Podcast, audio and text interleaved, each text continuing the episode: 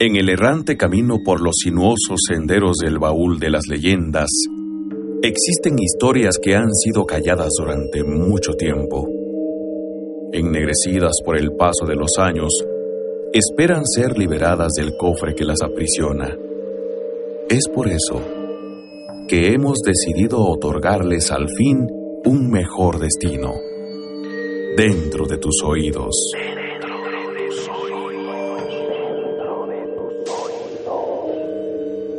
Lo que a continuación escucharás son historias, narraciones y relatos que han permanecido durante muchos años dentro de este arcón de cuatro paredes de madera.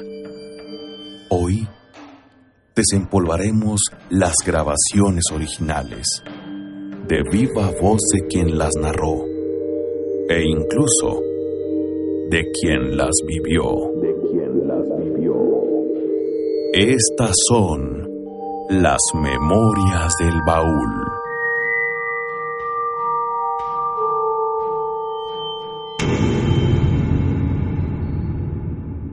Una de las criaturas más populares en la mitología universal son los duendes.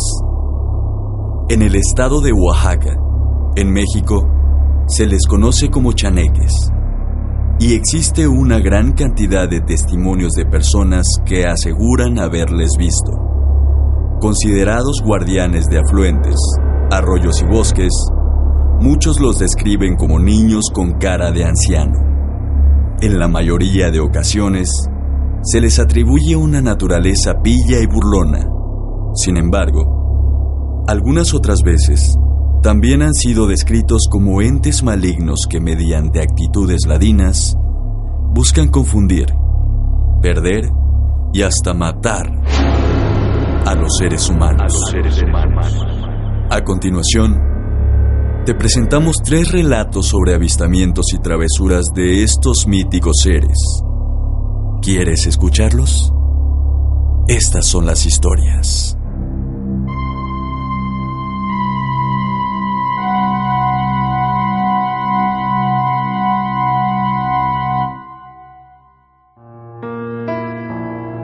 Las personas me han platicado que los duendes son esos niños que mueren sin bautizo, que no alcanzan pues ser bautizados. Por eso es que andan así, esos son los duendes. Tengo dos historias reales. Una, mis sobrinitas, este, tenemos un terreno ahí en San Miguel y este, fueron creciendo porque ahí trabajaba mi hermano pero se llevaba diario las niñitas, de manera que las niñitas ahí jugaban en el terreno. Hay dos arroyos, uno aquí y otro acá, a, dos lados pues hay ríos. De manera que las niñitas ahí salían a jugar la arena. Pero dice que diario llegaban unos niñitos encueraditos a jugar con ellas. Diario, como diarios iban al campo pero este, las niñas, mis sobrinas, no estaban bautizadas. Pero una catequista de San Miguel, aquí San Miguel Ejutla, aquí porque ahí en San Miguel está, el terreno. Esa catequista luchó porque esas niñas se fueran bautizadas. Se bautizaron a los seis años. El padre Patiño las bautizó. Esa catequista vio para que se bautizaran esas niñas y pero siempre siempre diario iban a jugar los encueraditos los duendes. Diario iban a jugar con ellas pues. Dice que las llamaba la mamá vénganse no pues estamos jugando vénganse no y tanto y tanto dice que fue la mamá a ver por qué no regresaban rápido las niñas diario. Dice que vio un rodito de niñitos pero puro encueradito. Pues eran los duendes y desde el momento que a las niñas las bautizaron, jamás se volvieron a reunir con los duendes. Esa es, una. Ahora la otra es que acá un niño de Hacienda Vieja, no recuerdo bien el nombre del niño, hace como cinco años, porque me llevo mucho con las mujeres de Hacienda Vieja. Dice que fue su papá y mató dos conejos. Y le dice el papá al niño, mira hijo, me voy a quedar aquí en el terreno, llévate los conejos a la casa. Y agarra el niño y se va, pero el papá también lo mandó solito. Y estaba chiquito el niño. Tenían que pasar un arroyito, así con arena y un poquito de agua, el arroyito que pasaban. Y dice que al pasar el arroyo, vio niñitos, así encueraditos, y que lo llaman, vente a jugar. Y se pusieron a jugar con esos niñitos. De manera que pasó un día, pasó otro día, pasó otro día. Al tercer día, pues los papás, afligidos porque no encontraban al niño, ni por ningún lugar encontraban al niño, ya asustados, ya lloraban, pero si te mandé al niño para la casa con los conejos, le decía el señor a la señora, no llegó nada, no llegó, no llegó el niño hasta los tres, cuatro días apareció el niño. Dice que lo encontraron que venía. Ahí traía los conejos en la mano. Pero los conejos pues ya no servían porque habían pasado cuatro días, ahora sí, ya los conejos ya no servían. Pero ahí traía el niñito los conejos. Y le dijeron los papás, bueno, ¿y de dónde vienes? ¿Por qué te desapareciste?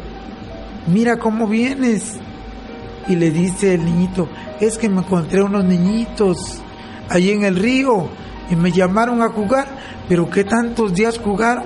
Sí, sí, ahí estuve con ellos, fíjese cuántos días estuvo la criatura allí con ellos y este y para el niñito se le pasó que sería una hora. Como ya llegó a su casa, pero ya los conejos llevan apestosos ya de lo que ya no servía. Hay dos de los duendes que sí, eh, pues fueron reales, pues mis sobrinitas. No, ahorita ya están muchachas, pero cuando estaba el padre Patiño, ese padre las bautizó y desde ese momento dejaron de que llegaran los duendes a jugar con ellas. Bueno, en las comunidades de que más lejos estuve fueron de Sola de Vega.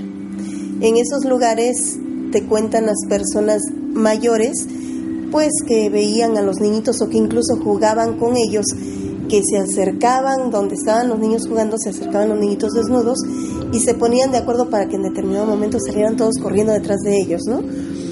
Entonces son, yo lo ponía como entre fantasía, ¿sí? Porque pues eran situaciones que no podía yo darles credibilidad hasta que una maestra de cierta religión que no permite dentro de su conocimiento, dentro de, las enseñanzas religiosas, el creer en estos seres, me dice, pues mi religión dice que no, pero yo los vi, ¿sí?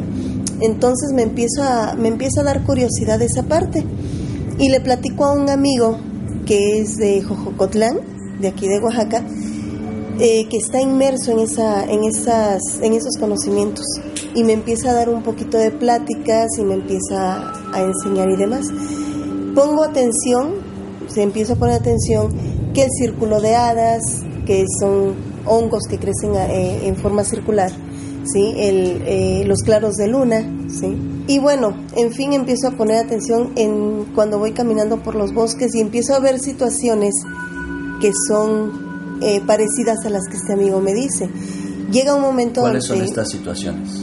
ramas colocadas en determinadas formas, ¿sí? Eh, aguas con determinadas, eh, el agua que corre en los ríos con determinados sonidos que de repente se escuchan, eh, sonidos en las noches y luego también que a mí estando sola cruzando los pies por ejemplo como estoy chaparrita no alcanzo el suelo estoy sentada en la silla o en la cama y de pronto mi pie se empezaba a alzar o me jalaban la trenza o me empujaban esos son los duendes esos son los duendes, ¿sí? No son ánimas.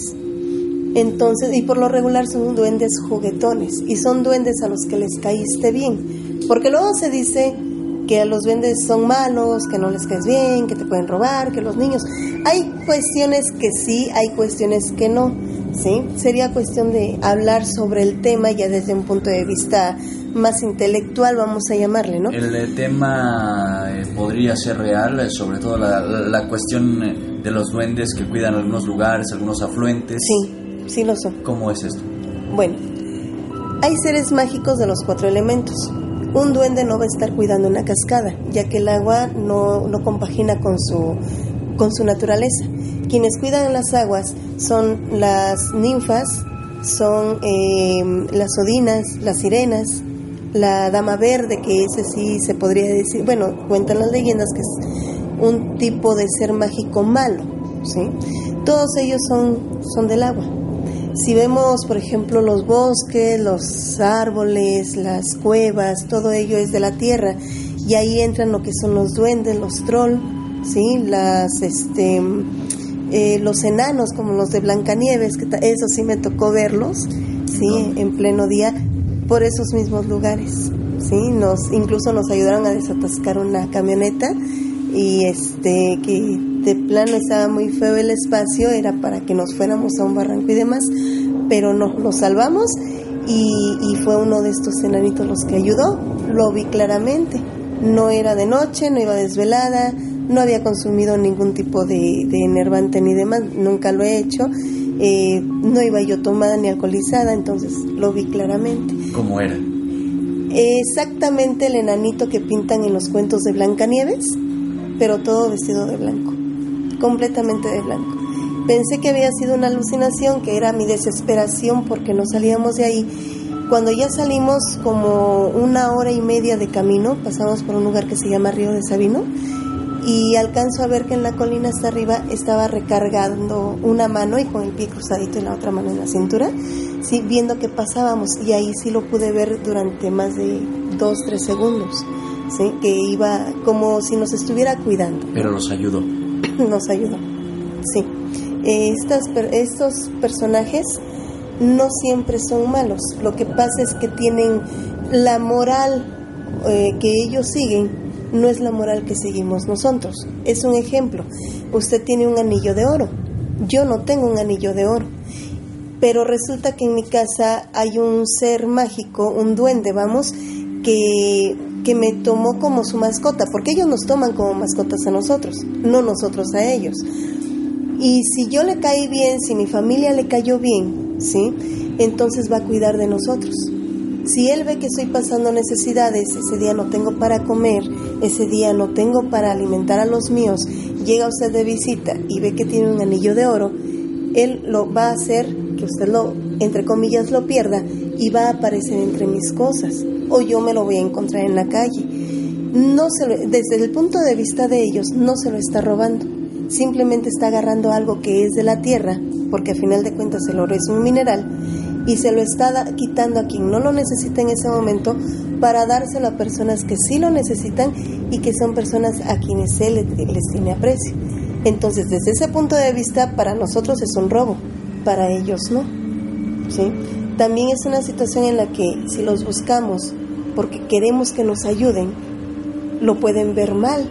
¿sí? En ese sentido, si los buscamos sin ganas de que nos ayuden, vamos, porque qué riqueza, que el amor, que nos pueden ayudar en contra de la felicidad y no sé qué tanta cosa. Creo que eso hay confusión ahí. Pero eh, si los buscamos por algo así, no creo que les caigamos bien.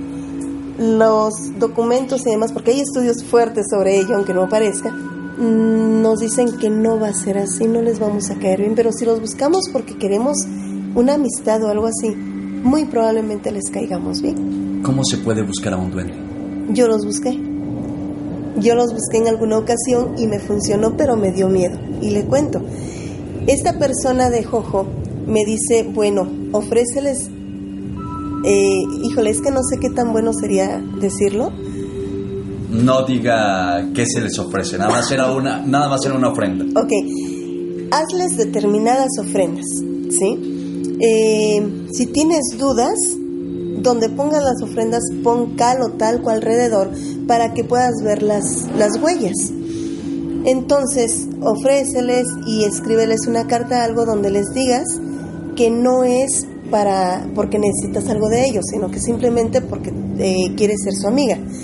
Entonces, en, en, un jardín de niños donde estuve, esto fue en el Arador, San Lorenzo Texmelucan, Sola de Vega, eh, eran tres salones de madera, el mío era el más alejado de la entrada, y en los tres se oían ruidos de niños todas las noches. Unos decían que eran duendes, otros decían que eran los ruidos guardados por el sol, ¿no? En la madera. Yo creía lo segundo. Cuando le cuento a este amigo me dice, hazles la ofrenda y diles que pueden tomar lo que gusten, pero que no hagan desastres. Entonces resulta que viene el Día de Muertos y nos íbamos a ir varios días. Entonces les dejo ahí juguetes y, y, cuanta cosa, como si fueran a llegar mis alumnos, ¿sí? Limpié el salón de lo más bien que yo pude y les escribí la cartita diciendo, pueden tomar lo que gusten, pero no me hagan desastre. Cuídenlo, es para los niños, también puede ser para ustedes. Nos fuimos unos 3, 4, 5 días, no recuerdo, y cuando regresamos nos recibe el comité eh, de padres de familia diciendo que se oyeron muchísimos ruidos, sobre todo en mi salón, que se oía que aventaban cosas y que rompían y todo. Entonces, con mucho temor, entramos a nuestros salones y curiosamente el mío estaba exactamente como lo dejé. Entré directamente a agarrar la carta y que no la vieran. Estaba todo, ofrendas que le había yo dejado, todo estaba. Pero los salones de mis compañeras eran un desastre. Estaban con libros rotos, pinturas como si las hubieran destapado y aventado a la pared, las sillas volteadas, alguna mesa rota. Desde entonces eh, estaba yo sola, sin importar la hora del día o de la noche, y de pronto veía yo que, que se asomaban sombras a los lados míos, como se ven en las caricaturas, completamente toda la figurita de la cara, el cuerpo, alguno por ahí con sombrerito o con un bastón, pero todo era en negro, únicamente se veían los ojitos eh, blancos con su puntito negro y tal vez los dientecitos que estaban sonriendo. Pero nada más los veía cuando estaba yo sola. Entonces sí me empezó a dar ese temor de que qué está pasando conmigo o con mi cabeza.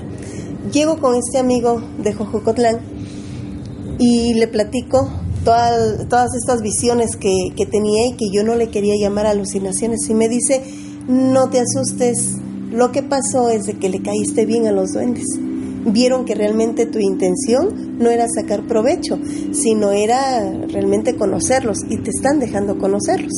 Le muestro algunas fotos de unos lugares que pasaba yo. Digo, bueno, es que esta tomé cuando iba yo regresando. Mira, dice, aquí te están dando la bienvenida. Y me muestra unas ramas que están en determinado ángulo y todo ese rollo.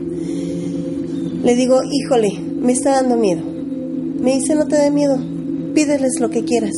Le puedes pedir que te saque de la pobreza, le puedes pedir que te aumenten en el trabajo o un mejor puesto o lo que tú quieras, ¿sí? Eh, sobre todo terrenal. ¿Por qué? Eh, material, perdón. ¿Por qué? Porque son del elemento tierra, ¿sí? Todo lo que sea en beneficio económico tuyo. Y no quise, porque me dio temor. Todavía tenía yo esa idea de que probablemente me pedirían algo a cambio eh, mi amigo me decía que no y hasta la fecha me dice que fui muy tonta porque pocas personas logran esos contactos. Eh, pero no me arrepiento porque sí me, me, dio bastante, bastante miedo. ¿Cómo le hice para dejar de verlos? Me dijo, bueno, la próxima vez que veas aparecer a uno, dile, ya no quiero verte, por favor, te tengo miedo, eh, mucho gusto, aquí estoy, pero por favor, ¿no? Y eso fue lo que hice y en ocasiones muy, pero muy eh, lejanas, ¿sí? como decimos, cada venida de obispo, se llego a ver alguna carita, llego a ver alguna, algún reflejo. Eh, mi amigo me dice de que me hicieron caso, están respetando que yo no quiero verlos, pero en alguna ocasión alguno de ellos quiere que sepa que todavía siguen conmigo. Si usted pudiera describirlos, ¿cómo lo haría? Como los dibujos animados de antes, ¿sí? Donde dibujaban únicamente la silueta como si fuera sombra, pero anexándole círculos blancos para los ojos y en medio del círculo blanco los puntitos negros. Puede parecer macabro, pero no lo son. Al contrario, son bonitos, son eh, risueños, son este, atractivos. ¿Usted cree que sean entidades malvadas? No, y definitivamente no, porque me hubieran hecho algo. Muchas veces tuve que caminar sola por esos lugares. En una ocasión me perdí, ¿sí? Em, son dos horas de camino, en esa ocasión hice cinco horas y no me pasó nada, al contrario. Es que no están, que no están para nada peleados con la divinidad de, nuestro Padre. Eh, al contrario, lo que no aceptan es este, religiones que los han hecho parecer malos. ¿Usted cree 100% en que, estas, eh, que estos seres existen? Sería muy egoísta pensar que somos los únicos, desde mi punto de vista.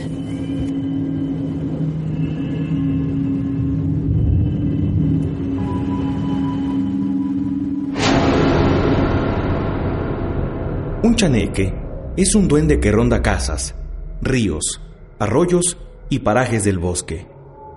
Es difícil describir a un chaneque físicamente, porque no mucha gente los ha visto. La mayoría cuenta que si acaso han avistado a los chaneques solo por unos segundos. En la zona de Pochutla, en la costa oaxaqueña, antiguos cazadores han relatado que en sus andanzas en busca de venados se han adentrado al bosque por muchos kilómetros la larga caminata por cerros, cañadas y ríos los ha llevado a lugares donde los venados se acercan a bebederos durante la noche y madrugada. Estas caminatas que suelen durar horas, incluso días, son un recorrido por laderas, ascensos y descensos entre pequeños arroyos y cerros, hasta lograr alcanzar un lugar propicio donde se avistan los venados. La técnica de cacería es la de buscar un sitio poco elevado con el viento en contra desde la perspectiva del cazador, para que los venados no venten o huelan su verdugo. Algunos cazadores solían usar una hamaca que cuelgan de dos árboles cercanos al bebedero. Otros cazadores construían una pequeña plataforma con troncos de donde vigilaban a sus presas. Con la plataforma evitaban el ruido de pisadas que ahuyenta a los rumiantes. En estas correrías por el bosque, estos cazadores han relatado que escuchan voces agudas provenientes principalmente de los arroyos y flujos de agua. Se dice que las voces son muy parecidas a las de los niños de 4 o 5 años. Las voces traviesas y juguetonas, con risas sinceras y francas, que llenan el bosque cual música tenue. El desconcierto de los cazadores aumenta mientras las risillas suben de volumen con el acercamiento. Cabe decir que los sitios de los avistamientos son lugares alejados de las comunidades del bosque, sitios casi inaccesibles para que los niños vayan a jugar sin la supervisión de varios adultos, ya que el mismo bosque cuenta con animales peligrosos para niños de esa edad. Los cazadores narraron que después de escuchar las risillas y voces de niños, caminaron por una pequeña pendiente y en la curva de la brecha se acercaron a un arroyuelo de agua fría. Ahí en el arroyo, cinco o seis pequeñuelos jugaban desnudos en una poza con el agua hasta sus caderas.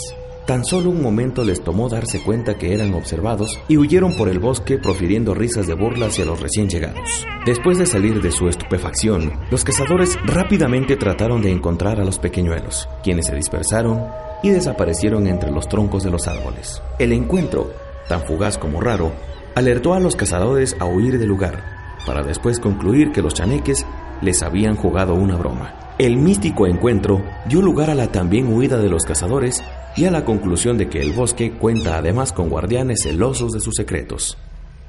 En algunas casonas de la zona cafetalera, las cosas se mueven o cambian de su lugar. Se dice que cuando esto sucede, algún chaneque está haciendo travesuras. Muchas veces, los utensilios de cocina se caen de alguna repisa, o se encuentran dispersos o en otro sitio diferente al cual se habían depositado. Se afirma que los chaneques andan por ahí buscando algo. Estas travesuras tienen un fin.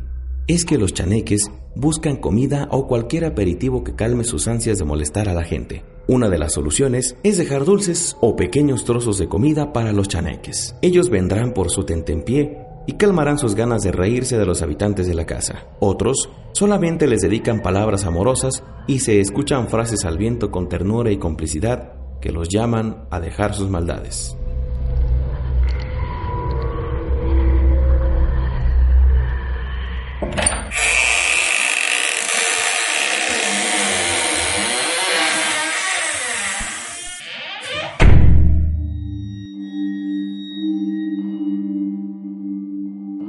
En el errante camino por los sinuosos senderos del baúl de las leyendas, Existen historias que han sido calladas durante mucho tiempo.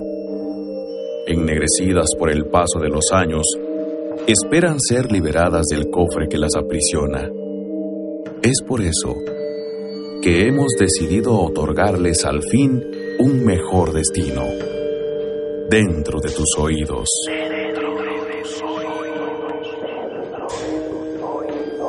No te pierdas nuestro próximo episodio.